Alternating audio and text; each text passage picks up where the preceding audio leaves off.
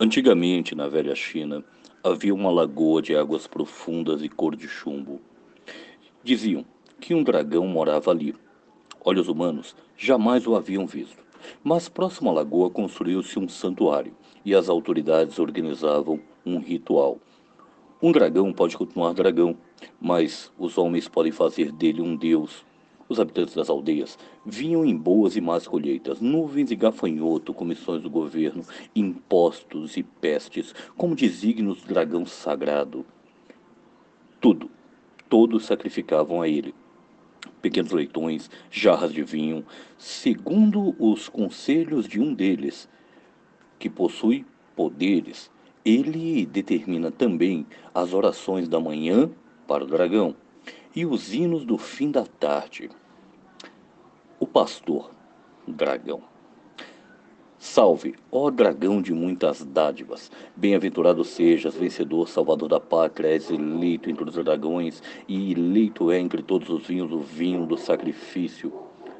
Há pedaços de carnes nas pedras, em volta da lagoa. A grama, diante do santuário, está manchada de vinho.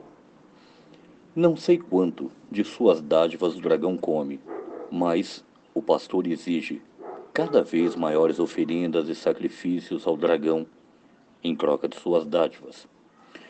Não sei quanto o dragão come de suas dádivas, mas os ratos dos, arbustos e as raposas dos montes estão sempre bêbados, gordos e fartos.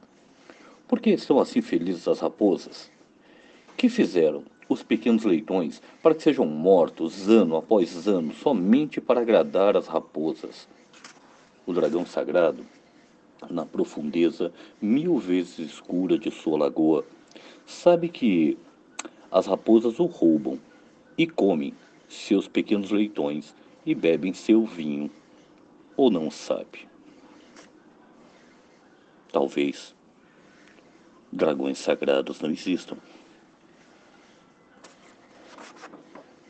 O Dragão da Lagoa Negra, poema de Bertold Brecht.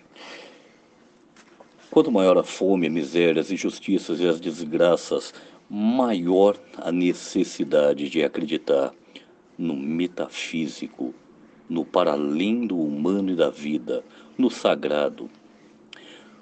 Quando os homens acreditam desesperadamente no sagrado por, nós, por não poderem acreditar na vida desesperadora, surgem sempre seus intermediários, padres, papas, pastores, intérpretes do divino. Estes cobram sempre oferendas cada vez maiores para atingir uma graça, doe o que possui. Por vezes, doe o que não possui.